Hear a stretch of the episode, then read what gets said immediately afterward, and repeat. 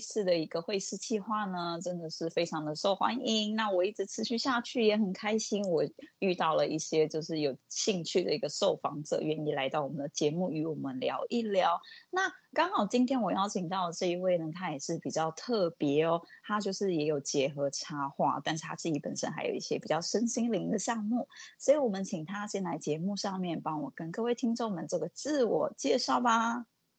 Hello，大家好，我叫做叶寻，然后我目前就是将插画还有一些身心灵相关的资讯，然后就是一起结合在里面。嗯，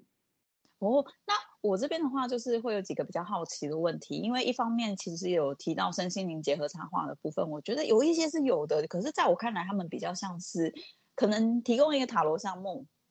然后呢去找一些插画，嗯、合作啊，或者是放一些图片上去，那。嗯，因为其实叶寻之前好像我看一下你的 IG，你提供的像这部分是比较不一样的一个方式，对吗？呃，对，因为其实我的部分的话，基本上，呃，你在就是叶寻的 IG 上面看到的话，基本上都是由我或者是我的就是另外一个伙伴，然后一起就是把这个画面构成设计出来的，所以其实。呃，我的部分比较不会只是说我单纯的就是帮你做占卜，我也会就是透过像图文信件的方式，就是帮你画图，然后写下现在你此刻需要的，就是一些关于祝福啊，或者是一些指引的部分。嗯，所以。其实我觉得这样听起来啊，会不会让就是说，嗯，我自己乍听之下，会不会让一般人会觉得说有点难理解？就是说，呃，如果说我们想要更进一步的了解这个区块的话，我们是要怎么样去跟叶寻你咨询呢？呃，因为像我的部分的话，我目前的服务咨询其实有呃，总共会有三种，一种就是生命数值，那就是透过你的出生年月日，然后去看见你的天赋跟特质。那另外一个是大家最常见的，就是牌卡占卜，就是透过就是呃，可能说你现在有一个疑问，然后你需要一个方向，例如说我需要换工作吗？还是说我要不要去这个工作对我来讲会比较好？像这种提问题的方式的话，我们就会呃建议你说，你可以用牌卡占卜的方式，那透过呃牌卡的讯息，然后来针对你现在的呃困惑啊，或者是你想要询问的问题，给你一个指引方向。那另外一个就是我主要的项目就是。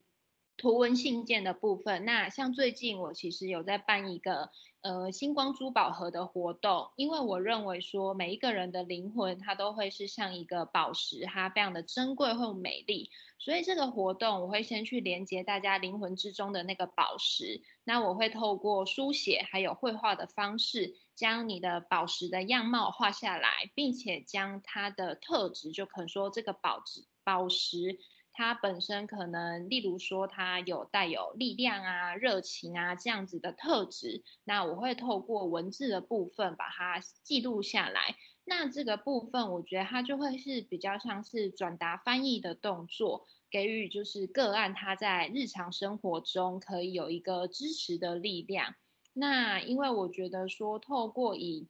信件的方式，你会比较容易记得。比口述我跟你说会来的就是印象深刻，所以我后来才决定说，就是我会以图文的信件，然后来去做我的咨询服务，所以总共会有呃三个品项这样子。对，嗯，那其实这样子听起来，我觉得其实内容还蛮丰富的，所以这边的话也会有许多好奇的地方。第一个是我想询问一下关于数字的那个部分，跟我们听到常听到那种所谓的生命灵数是一样的东西吗？呃，其实他们的概念是一样，只是因为我们就是在学习的可能计算的方式，或者是看的部分，会其实是有一点不一样。因为像生命灵数的话，它会是呃用国历去看，但是像因为生命数字的话，它其实是因为。呃，认为我们亚洲人其实有农历嘛，所以我们就不单只是看国历的生日，嗯，我们也会去看农历的生日。那差别就是说，哎，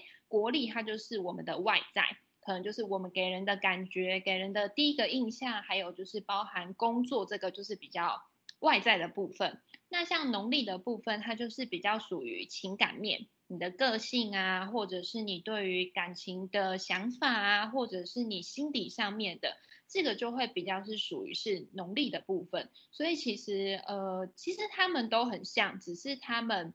呃看的面相还有他的计算的方式是有一点不太一样，但是他们一样都是在讲就是数字的部分。嗯，我其实这样听起来是比较可以理解的，所以就是说以数字的部分，其实可以看到是蛮多面向，但是其实都是比较集中于在了解自我这个部分吗？嗯，对，没有错。然后跟就是你可以透过你的数字，那你可以知道说，哎，我的特质它是个怎么样？那我进而就是可以去 观察说，哎，我可以用我哪些特质去跟别人相处？因为有一些人可能他在工作上，他觉得他不太容易跟他的同事处得来。那我们可能就会建议他说，哎，你可以透过你的哪一些优势啊，或者是你本身与生俱来的特质，那你可以透过这个特质去跟对方相处。所以其实我自己是觉得他其实可以看蛮广的，因为其实他也可以去看到你的流年，就是你每年度的那个流年的，就是整个运势走向啊，或者是那个能量流的状态，你会是走到哪一个阶段？因为每个阶段它。发挥出来的特质其实都会有一点不太一样，所以你会觉得说，哎，我好像十年前的我跟十年后的我好像都不太一样。其实是因为，呃，它的那个数字其实它也是每一年它都会根据这个流年的状态，它会有一点不太一样。对，嗯，了解。那、嗯、这边的话也想要问一下说，所以，所以其实一刚开始创立这个品牌。本身就是想要以这样的方式为出发点，那再来就是说，一刚开始是怎么样开始去运行的？是从线上吗？还是说会有一个工作室啊这样子？嗯，其实我目前就是以线上的方式，因为我就是原本我就是从事就是平面设计嘛。那其实会创立夜巡，其实是因为那个二零一九不是疫情爆发嘛？那就是爆发了以后，就是我就没有工作了，对，我就瞬间没有工作，就被就是退掉了。嗯、那因为那时候我其实也蛮不知道我到底可以做什么，因为你等于说你每个月的固定收入是已经被没有了。那后来我就想说，那比起我这样一直这么的紧张焦虑，那以那个时候的状态，的确要再去重新找一份工作是非常不容易，因为其实这期间。我也有尝试，但是还是就是没有很顺利，所以后来我就决定说，那不然我就把我这几年我有学习的这些身心灵的过程，然后透过就是数字啊，然后排卡，那结合我的插画，然后会就变成现在大家看的就是这个方式，对。嗯，我觉得这一部分也是一个很棒的结合，因为本身就是有像这样的一个背景，然后再加上自己的兴趣，可以把它很完美的结合在一起，然后在这个过程里面又可以更加了解自己所想要做的事啊，跟就是这个部分结合之后所并出的一些不一样的火花。因为我觉得很多的创作的结合，不管是不同的媒材，或者是不同的一个，可能是不同的方向。像之前有一位是摄影结合插画，他就会有一些很不一样的想象出来，这都是一些很棒的方式。好，那询询问一下，就是说叶璇自己本身开始在创立这个品牌之后，因为。其实我觉得要转线上，其实会有蛮多的难度，尤其是像，因为其实之前 Lisa 也有在算塔罗牌，那很多老师其实他们就会不倾向于走线上的模式。那他有跟我提到一些原因啦，就是说可能不是那么适合线上，或是不是那么习惯，所以也想问叶寻说，嗯，自己本身就是说，这个应该之前有做过面对面的部分嘛？那跟线上会有一个怎么样的不一样呢？嗯。应该是说面对面，你会觉得好像个案通常会觉得好像比较有一种呃被照顾到的感觉，因为在现场觉得，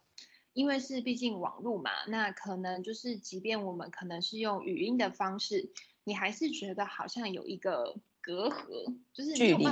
对，你会觉得有距离，就跟我觉得这个部分就是不管是做哪一个职业，我觉得都是这样，因为。当你没有看到那个人的表情跟他的动作，你会难免会觉得对他没有这么容易信任。加上其实这个工作其实我觉得他是还蛮吃信任感这件事情的，因为如果你对这位老师本身没有信任，其实你其实也不会想要去找他做咨询，因为通常会来咨询的一定都是一些比较隐私的部分，所以其实他们有时候的确的确在一开始我在经营的时候，因为那时候还刚开始嘛，所以我的。知名度啊，信任度也都没有，就是建立起来，所以刚开始其实，在经营的过程，其实会觉得很难去推动，因为大家也会用一种他不知道，就是你到底算的准不准，然后你值不值得信任，所以，哎，对，所以后来我才决定说，哎，那既然我会画画，那为什么我不直接用我原本就会的特质，然后去结合这个东西，哎。结果没想到说，哎，我真的因为这样做，反而大家会觉得，哎，我比较喜欢叶巡这样子，因为他们收到的时候都会跟我说，哦，我觉得很感动，然后我看到这个图片，它会带给我很温暖，他们不会觉得说，只是像一般的咨询说，哦，我 我提问，然后你给我一个答案，他们会觉得说，哎，这份这份档案，他们会就是没事，他们就会。拿来看看，然后就会可能，诶，因为某一个句子，他们会又觉得，哦，我好像又有点信心了，或者是我有点有勇气了，我又可以继续就是，呃，在我的日常生活里继续的努力下去。所以后来其实我后来其实也蛮少跟就是个案直接面对面，对，我大部分后来直接都转为就是以线上的方式，而且其实我。这一年吧，我也几乎是没有开放，就是用通话的方式去做咨询，反而我都会是以就是文字啊跟图的部分，然后去呃给予他们需要的资讯这样子。嗯嗯。我觉得很棒，因为其实从叶巡一刚开始，等于是你从面对面开始，一直到线上的这个部分，其实你是每一个阶段都有去亲自的尝试过，然后你也了解它之中的一些距离的拿捏。那再后来找到一个觉得其实是最适合以及大家都比较可以接受的一个方式，其实这样听起来感觉是比较让人就是很放心。那你自己本身也是很努力的去经营的这个部分。好，那这边的话呢，也想要询问一下，就是说，因为其实刚刚有提到很多关于就是创作的一些开端啊，以及就是说这一个部分的一个算是经营。那叶璇自己本身当初是为什么想要？就是走身心灵这一块呢，因为插画应该是你本身的一个背景啊。那身心灵应该这个应该一般人好像很少会很直接性的去 触碰啊。对对对，因为学校也不会教嘛，所以也想要问说，一刚开始是怎么样踏入这一块？一刚开始哦，应该是说，其实我从小对于这一块都一直很有兴趣哦。对，对我从小就一直非常就是，你知道小时候有那个库洛魔法师，我对于那个。牌卡我非常的憧憬，对，我觉得它是一个很棒的存在。嗯、那其实呃，我就是如同我刚刚说的嘛，我其实从小从幼稚园，我妈就一直送我去画画。其实我就是我大概在艺术的这个画画领域，其实我已经待了就是真的二十几年了。那所以我出社会，我也就理所当然去做类似相关的行业。可是我发现就是。我没有办法，就是让自己就是面对压力大的时候，我其实不太知道我应该要怎么跟我自己去相处，因为其实我的成长历程过程中，其实我有遭遇到就是那种言语上的霸凌，然后是包含老师跟同学都是这样对我，那导致于我后来的性格。我本来是一个蛮外向的人，但也因为这件事情，它让我变得是很害怕很多事情。那其实这个部分，它影响了我很多，在工作上或者是在跟人与人之间相处上，变得让我非常的辛苦。那因为我会一直学习，我会一直忍耐。那因为亚洲的教育，它会普遍的一直希望大家就是把我们个人的情绪都一直压抑。那所以，我后来就是出社会后，我一直不太知道说我到底要怎么去面对我这样的情绪，因为我发现我的这个状态是越来越糟糕，因为已经是到达一个我没有办法去跟人家讲我到底发生什么事，可是我会觉得我活得很没有价值，我会觉得我活在这个世界上很痛苦，所以后来就是我决定说，就是我不能再继续这样下去了，就是再这样子下去，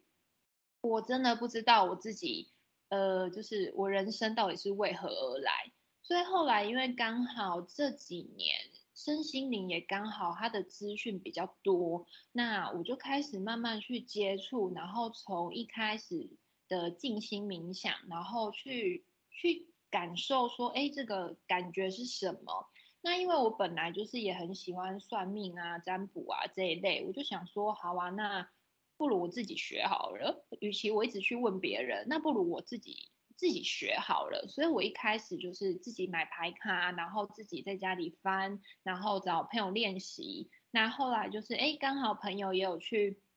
很就是刚好也会也认识了一些，就是也是接触这一块身心灵的朋友。那因为他们可能就会介绍说，哎，你知道有哪个工具啊，哪个系统啊，然后他可能有讲座，你要不要去看看？所以我后来其实真的是因为。一直不停的去尝试各种的系统，然后一直不停的去找，为了要让我可以跟自己的情绪就是和平共处，所以我才就是哎往身心灵这一块。那我也发现说，的确这一块，呃，它。带给我很多的支持跟力量，让我知道说，哦，原来我活在这世界上是很有价值的，不是 不是大家的一直认为就是我没价值啊之类的，对，所以我才就是投入就是身心灵对这一块，然后最后才想说，哎，那我就是结合我自己的插画，那我也不希望让大家觉得说身心灵好像是很遥不可及，或者是它好像。很难以理解，所以我才觉得说，哎，我们可以用比较可爱、轻松或者是疗愈的那个画面，然后去带给别人说，哎，其实这个是一个很稀松平常的事，它其实不用你刻意去追求，而是它本来就在你生活里的。对，嗯，了解。好，那时间的关系，我们先稍微静一下休息，等一下再回来，请叶寻继续分享哦。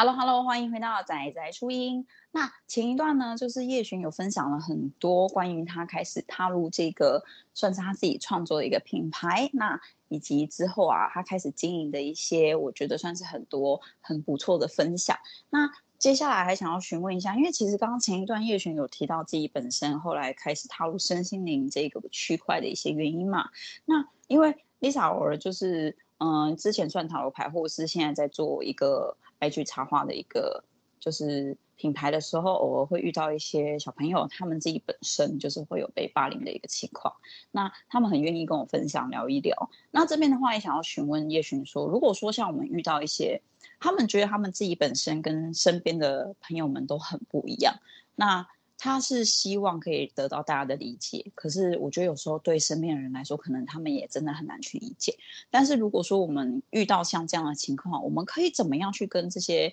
嗯、朋友们去跟他们对话，然后让他们是觉得自在，不会觉得不舒服呢？嗯，我觉得就是先听他们怎么说吧。对，因为我觉得，呃，可能遭遇过这样的就是霸凌的孩子。其实我个人觉得可能会有两个面向，第一个可能他就是都会选择不说，然后另外一种有可能就是他会变相的去攻攻击你，就是我觉得有可能会是有两个面向，所以其实我觉得不论是哪一个面向的话，其实当他们愿意去说说出他的感受，其实我们可以去引导他们去多说他自己。现在现在的感觉是什么？因为我觉得这个是很重要的一件事情，因为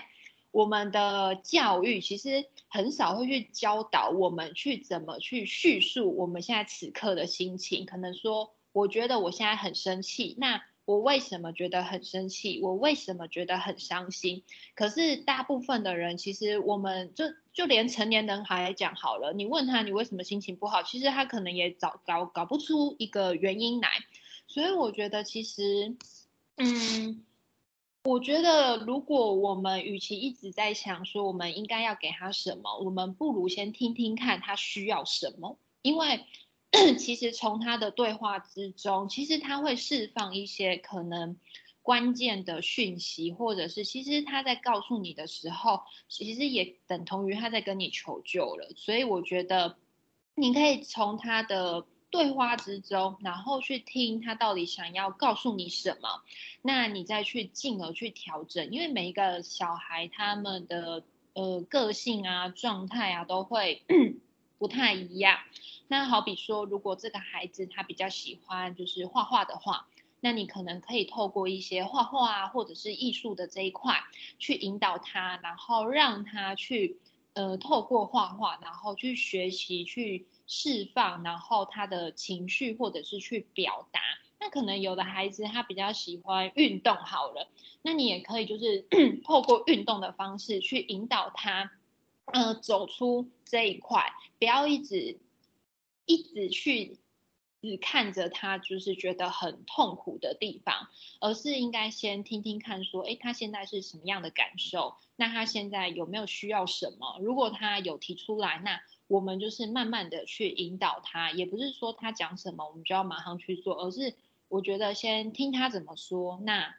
我们再去根据就是这个孩子的特质跟他的个性，然后用比较不要这么。硬性的方式，然后去问他，或者是说你也可以提供他几个建议，然后你问他说：“诶，你觉得 A 好还是 B 好还是 C 好？”要让他觉得哦，我是有选择权的，而不是说我就是一直被规定，我只能 只能就是只有一个答案，而不是说。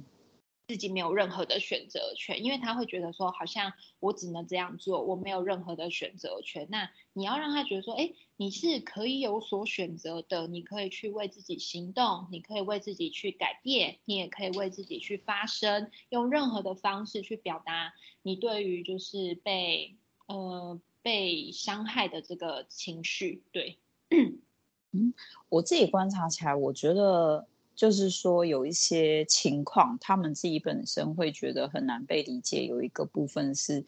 或者是说，我们试着要去同理的情况下，也很难去同理到，就是可能会发生一些比较重复性的情况。嗯，嗯，比如说像我之前接触到的，可能会是他现在处于一个很痛苦的情绪。那通常我们可以做的，可能就是跟他聊聊天嘛。但是他会一直在这个循环里面，可能就是他会一刚开始他跟你表达他很痛苦。这个痛苦让他觉得就是会想的不是很开，那接下来可能就会往更严重的方向去。接下来呢，你可能会试着跟他对话，就是哎，这个原因啊，或者什么，跟他聊聊，抒发一段时间，他会回到这个循环，他又会觉得说，我现在想到这些事情，我又觉得很痛苦，我又觉得我想不开。就是如果说像这样子，我们会发现他已经陷在这个循环里面的时候，这个时候我们可以做点什么吗？其实真的只能给他时间呢。因为我觉得，你与其一直催促他赶快好，嗯、因为真的是他们有时候其实他们其实都知道，只是他们需要人家去陪伴陪伴，然后有人听他说话。他其实也会觉得他自己很痛苦，他也会不喜欢他自己一直这样子。可是没有办法，他就是那个情绪还没有走完，所以你只能就是去等他。就是你只能等他，嗯、你不能去一直催他，因为你你越催他，他会觉得我压力很大，然后我怎么连我悲伤的时间我都要被控制，嗯、对我都没有，所以你不如就是给他一段时间，然后跟他说好，那我们就是慢慢的等你，那当然就是也要看状况，如果说他真的。拖得太长一段时间，那当然我们还是要去寻求就是专业的，就是专业的老呃专业的老师，然后同盘协助。但是我觉得要先给他们适度的空间、适度的时间，而不是一直希望他赶快好。我觉得那个就像是我们我们受伤，我们的身体会受伤。可能说，假设我今天去不小心被刀子割到，那我会流血嘛？那我在流血的过程，我后来就会开始伤口会愈合嘛。那因为每一个人的身体的状态不一样，所以它愈合的时间都不一样。我总不能说，哎，我愈合时间只要三天，那你要跟我一样，你三天就要愈合。可是它可能需要五天，它才会好啊。所以我不能就是用自己的方式一直希望它赶快好，因为其实。我觉得这个不管是大人小孩都是一样，就是你要给他时间，然后让他慢慢的去看到这个痛苦。那你真的看到了，那你也知道了，那你就会学习要去把它放下。因为其实你一直紧抓着它，也真的对自己来讲没有比较好。因为我自己也是这样，我就是抓了这个部分，我也是抓了十几年，然后快二十年，然后是这几年我才。慢慢的去，呃，释放掉，所以这个他真的是必须要有一些时间，然后跟他在某个时候，他可能突然间就会觉得，哦，其实我好像觉得我释怀了，对，嗯，因为他真的很严重，就是他真的已经是会。伤害自己的话，那真的我们还是必须要去寻求专业的嗯老师啊，或者是就是相关于这一类的。那通常我还是会觉得说，我们就是给他时间，然后慢慢的等他。然后，如果说以我们现在，我觉得就是说在相处上啦，我觉得就是会遇到，其实我觉得这都可以同一套用在一些身边的朋友，嗯、或者是当。自己遇到了一些很难跨越的情况的时候，就以我自己来说的话，我自己之前最真的是觉得最难受，应该就是我曾经被劈腿过的那个时候，就是真的在那，我以前都会觉得那种为情自杀的人就是很傻，就是为什么要为了一个这种不值得的事情就是这样子。可是我觉得。有些事情你真的要去面对到，你才会理解那个感受。因为其实我真的在那一瞬间，我突然可以理解为什么那一瞬间你想要想要结束，因为太痛苦了。你只有觉得只有结束这一切，我才能够停止这个痛苦。因为你就会发现，你眼睛张开醒来，你就停在那里了。我就是在这个受伤的状况里面，然后我走不出来，我没有办法理解为什么。我会被一个这么深爱的人伤害，那这个人为什么会是他？他怎么可以做这种事情？就是你会发现，这种念头会不断的、不断的一直在你的脑海里面循环。这个时候会很可怕，因为你会没有办法知道说这件事情我到底要怎么样才能够让他离开我，然后我才能够感觉不那么痛。那个时候真的是会觉得心脏都会有一种就是被揪在一起的那种绞痛感，很可怕。所以。我觉得我们当然不能要求说每个人都试着去理解这样的状况，我们只能尽量的去，因为像那时候我也是 很感谢我身边的朋友，我身边的朋友只是很愿意花时间陪伴我。我那时候只是会尽量的去，我也不会跟每个人都讲，我只是跟几个比较要好的朋友让他们知道说我现在真的感觉很痛苦。那每个朋友做的事情就会不太一样，就蛮有趣。有的会带我出去玩啊，有的就是会陪我聊天啊，有的就会说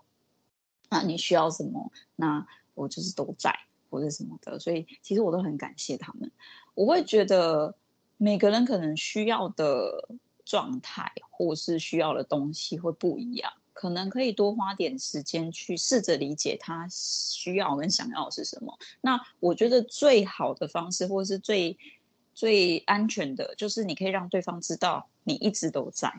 嗯，那你随时可以跟我说，那我可以去试着了解，陪陪着你去。就是走过这一段，这是我可以做的。那当然，如果说你希望可以做点什么，那麻烦你告诉我，像是这样。那我们当然尽我们能力所为嘛，我们不要去做超过自己能力范围以外的事情。我觉得这些都是一个试着可以让大家去理解身边的朋友，如果有一些心理的难受，或者是家人有一些很难度过事情的时候，可以试着去。但我必须要说，这个有时候都是很像场面话，因为。在那个当下的时候，其实你是很难去思考这么多，你也没有余力去处理你的痛苦，甚至你只会想要想尽办法把它丢出去。其实那个就真的是很像一个很重的东西压在你身上，你现在就只想要把它丢掉而已。好，没错。那嗯、呃，你自己本身呢、啊，就是说从开始创作到现在，因为其实之前也是比较是平面跟设计相关的，那可以分享一下你曾经使用过的一些。呃媒材啊，或者是绘图啊，或者是嗯、呃、一些你自己本身就是想要跟各位绘师们一起分享你很喜欢的方式？哦，可能我还是比较像老人吧，我还是喜欢手绘啊。那你喜欢怎么样的手绘方式？呃，因为像现在的我的话，就是我会先用就是手绘，然后先画稿子，然后画完以后，我再会就是用电脑去上色。嗯、那因为像我的话，我自己本身很喜欢像那种呃水彩啊，然后跟那种、嗯、我应该是说我很喜欢那种。手绘的那种基底的那种呈现出来的材质，因为我会觉得，嗯、呃，它就是没有要这么漂亮，然后它才会让人家感觉就是有温度，然后你可以看到就是那个颜色它带来的那种变化，因为我觉得，嗯、因为天然的水彩它是用矿物做的，所以我觉得它呈现的基底跟电脑还是会有一点差距。那因为可能因为我本来就是。从小就是比较接触都是手绘类的，所以我其实一直很喜欢像呃紫茶呃那个色铅笔呀，然后水彩呀，然后跟那个现在突然想不起来它是什么，但我就觉得说我广告颜料，油彩，哎，我突然想，压克力，想不起来，但麦克笔。哎呦，突然变猜猜了。就是我很喜欢，就是那个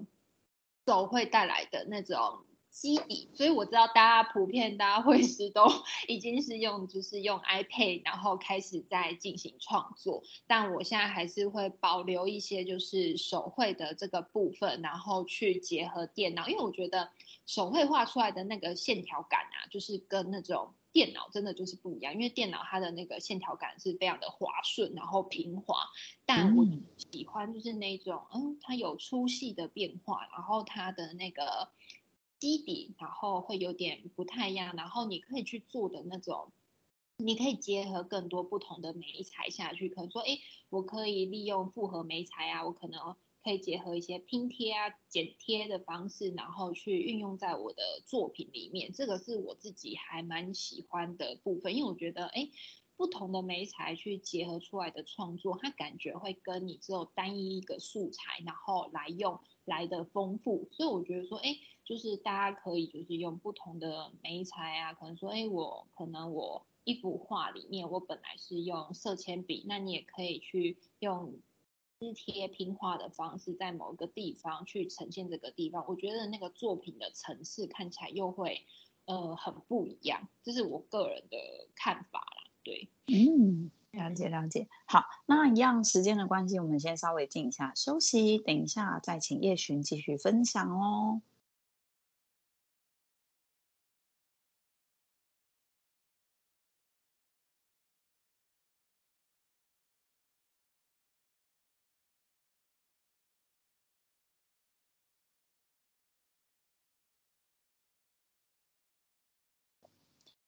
Hello，Hello，欢迎回到宅宅初音。那前面其实呢，我们有听到叶璇跟我们分享了很多，我觉得真的是很棒的一些分享，不管是给创作者本身，或者是给一些我们自己身边啊与朋友之间相处的一些情形。那这边的话也还会想要询问一下，说，呃，叶璇接下来啊，因为你就是会接到很多不同的一些案子嘛，或者是一些可能不同接触到不同的人事物，那你自己有没有在这之前啊，有一些比较印象深刻的，那或是你自己创作的一些自己本身到现在的一些成就或心得，可以跟我们听众们分享的？哦，在这边的话，我要先感谢大家，就是非常的热爱叶巡，对，就是因为。其实我是从去年才开始成立的嘛。那我前阵子其实有分有在做一个关于祖先的活动祝福，那就是 我简单说明一下，就是呃，我会去连接你们家的祖先，然后把那个祖先他想要呈现的样貌就是画下来，跟他想要跟你说的话写下来。那其实我很意外，这个活动，因为这个活动，然后我就是接了一百多个个案。对，就是画了这个，我等于我我在三个月内我画了大概一百多位的祖先。那虽然这个活动其实已经结束了大概快三个月吧，可是其实个案都还是会回来，然后跟我讲说。他们非常喜欢这个祝福，然后甚至有的都自己把它印下来，然后裱框，然后有的还把它放到族谱里面，或者是放在就是那个手机的桌布，然后跟我说，因为他们觉得看到这个 祖先的就是图片，他们觉得很可爱，然后也会想到就是当时就是透过我，然后祖先跟他们说的话。所以这个对我来讲是一个很不可思议的一个成就，因为我从来没想过说，哇，我画了一个祖先，然后让大家可以这么的喜欢，然后没想到就是时间过了这么久，他们依然还是就是很珍惜这个。这个档案，然后跟这个图文信件，然后都会不时不时都会来跟我分享他们就是呃每个月啊他们的感受变化跟心境上，然后跟呃因为这东西这个这个服务，然后他们可能去解开一些呃一直一直以来心里的觉得不舒服的地方，或者是他有勇气去为自己的现状去做一些改变，这样子对，嗯。那我觉得其实这样听起来真的是有很多就是很棒的例子，以及就是就是算是我觉得他们真的有从心底感受到一个他们有被抚育，然后又会重新的想要再去更加的重温这个状态吧，因为他会重新把它放在手机桌布上嘛，那他就时时刻刻的去提醒自己。那我觉得这些啊，其实听起来都是让人家觉得很感动的部分。嗯、那。还有没有一些故事，就是可以再跟我们听众分享？我记得好像有一个跟宠物相关的。呃，对，就是呃，我之前大概在去年的时候，我在狗狗节，就是呃发了一个线动，就是说，哎，只要你有宠物，那你就是只要传你们家的宠物的照片给我，我就会帮你抽天使卡，然后给就是给你一个祝福这样子。那就是很意外，那时候大家就是投了很多自己家的宠物分享给我。那我最印象深刻就是。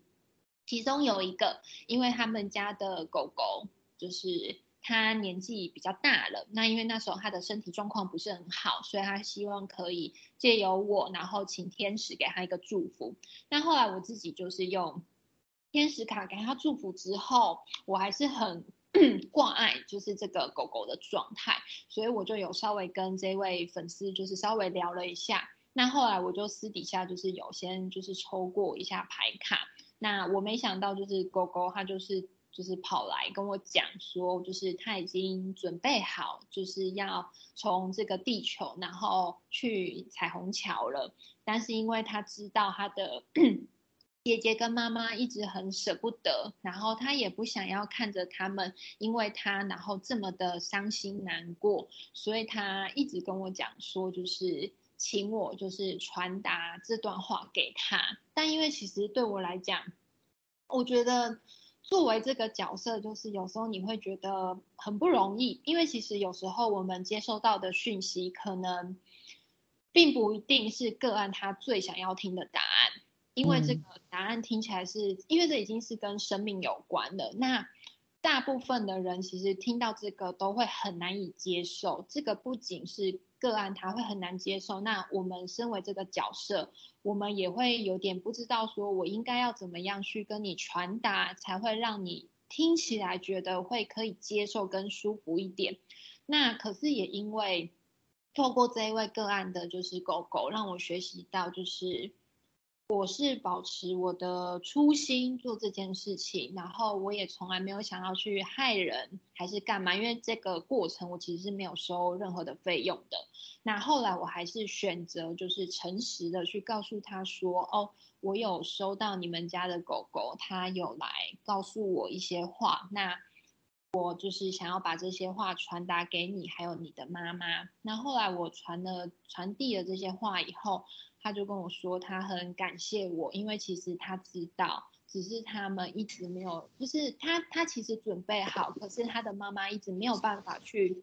准备好，所以他觉得可以透过这个方式，然后来去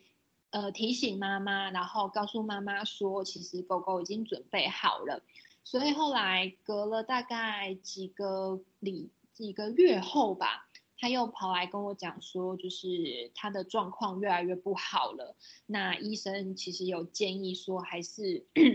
让他就是直接就是呃用药，然后让他离开，然后减轻他的痛苦。那他就跑来问我说，他有没有就是想要的方式？因为他很犹豫。所以后来我就又问了一下这个狗狗，他就说他觉得那个只是肉体上的痛苦，可是对他来讲。他一点都不痛苦，因为他已经准备好了。我们可能看起来觉得他的肉体很痛苦，可是他不会觉得，所以他还是希望可以回到他原本就是熟悉的家。后来我就把这个告诉就是我的个案嘛，那他们就决定说好，那他们决定要把他带回家。那真的带回家没有多久，然后狗狗就离开了。那最后其实我也有跟。就是等于说，我有陪着个案，就是去完成这件事，所以我其实很感谢，就是那个这位粉丝跟那个他的狗狗，就是愿意信任我，然后来找我，然后把这些话传递出去。因为后来他还有带着我去彩虹桥，跟我说：“哦，姐姐，我告诉你哦，我要就是去这个彩虹桥了，这个彩虹桥很漂亮，那你要记得 帮我跟我的家人。”说就是我很开心，就是这一生我来到这里可以当你们的家人，那你们要好好的照顾自己。然后其实这个过程我自己因为收到他给我的讯息，其实我就是在家里哭了好几次，因为可能因为我自己本身也有宠物吧，然后我就会觉得说哇，就是动物对我们的爱，它真的是非常的无私跟包容，他们很愿意。愿意给予我们，然后他很愿意包容，愿意等待，然后就只希望就是我们可以好好的就是活着，所以这个是让我非常就是过了快两年了，我依然还是觉得说哇，这个对我来讲印象很深刻，因为其实当时狗狗还有还有还鼓励我，就是还跟我说，就是我要相信我自己，他觉得。我成立夜巡，然后可以帮他传达这些话，他觉得是一个很开心的事情，所以就是很有趣。就是虽然他们会觉得说好像是我在给他们疗愈，可是其实在这个过程中，其实我觉得他们也给我很大的信心跟支持，让我知道说哦，就是我真的可以做这件事情，然后我是有这个能力，还有这个特质可以去。呃，协助大家，然后来做这件事。嗯嗯，哇，我觉得这真的是令人很感动，也有点感伤的故事，真的听起来很动容。好。那嗯、呃，就是说节目因为开始慢慢要接近尾声了，所以这边的话会想要询问一下，就是说夜寻自己本身现在从创立这个品牌到现在经历了这么多以后，你目前呢会不会想要为自己的一个品牌规划一个怎么样的项目，或者是说未来会有怎么样的一个就是新的东西可以呈现给各位听众或是各位读者们的呢？哦，其实我就是像我刚刚有提到，就是我最近在做那个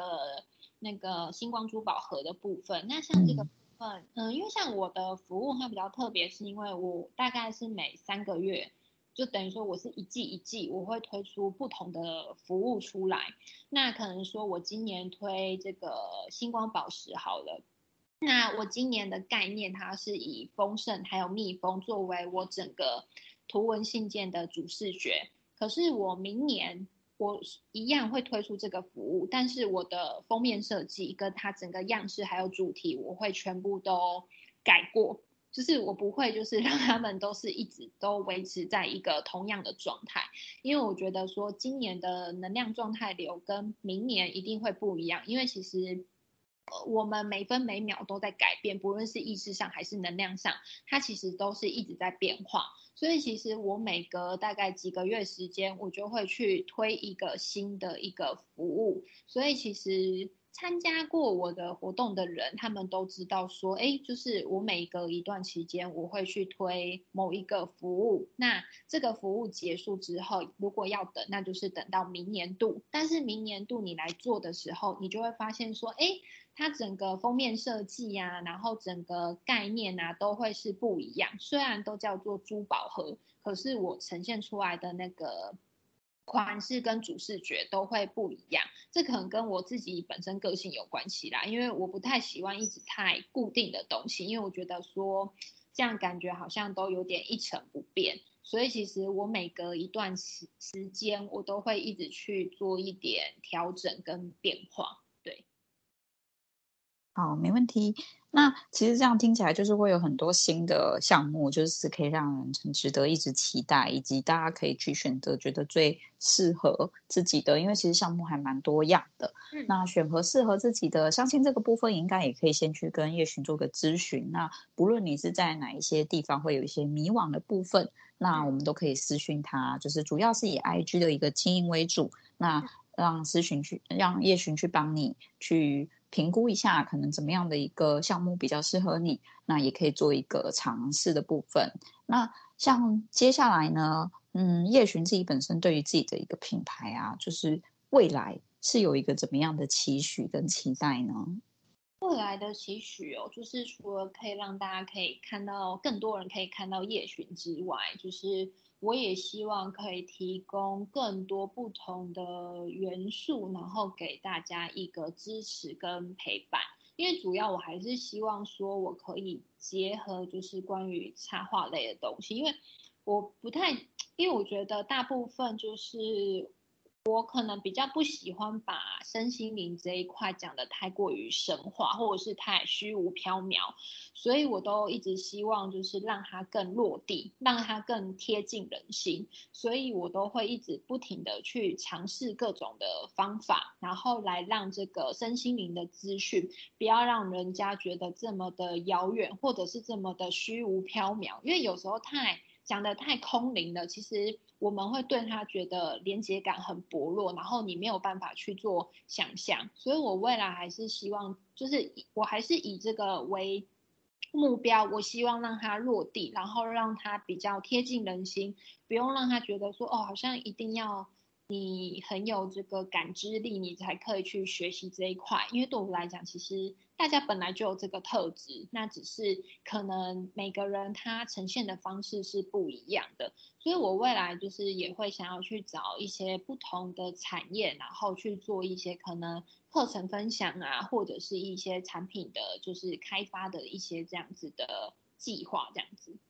嗯，哇，那我其实这样听起来，我觉得叶巡就是还有很多的一个目标，以及就是未来可以想要完成的一些梦想，是可以持续再去进行的。那这边的话，最后就请叶巡分享一下，就是说透过广播这样的形式去聊聊自己从以前到现在的这段历程，是一个怎么样的感觉呢？我觉得还蛮特别的，因为有时候我觉得用说的跟用写的那个方式是还蛮不一样的。因为如果说，哎，借由声音，那你可以去更了解，就是这个品牌的呃个性啊、样貌啊，跟这个经营者的感觉。因为我觉得声音它也。